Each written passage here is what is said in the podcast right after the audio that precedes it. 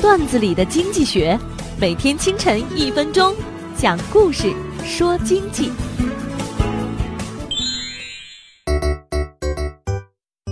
一场战役中，A 集团军被迫躲到了一个山头里，无法突围，还总听到有枪声传来。这天，将军觉得实在是窝囊，便决定亲自到前线战斗，却被一位士兵拉住。将军，前方两百米处有一个狙击手，那个蠢货枪法很烂，这几天一个人也没打死。将军听完火冒三丈，既然发现，为何不给他干掉？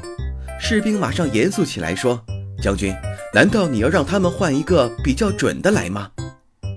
在企业管理上，由于企业不能充分体现优质优价的原则，导致高素质员工因薪酬问题而另谋高就，也导致企业外部的高素质人才对企业的吸纳需求消极回应。当足够多的低素质员工填补到工作岗位后，又会让绩效高的员工逐渐失去了对组织的信任，导致进一步的人才流失。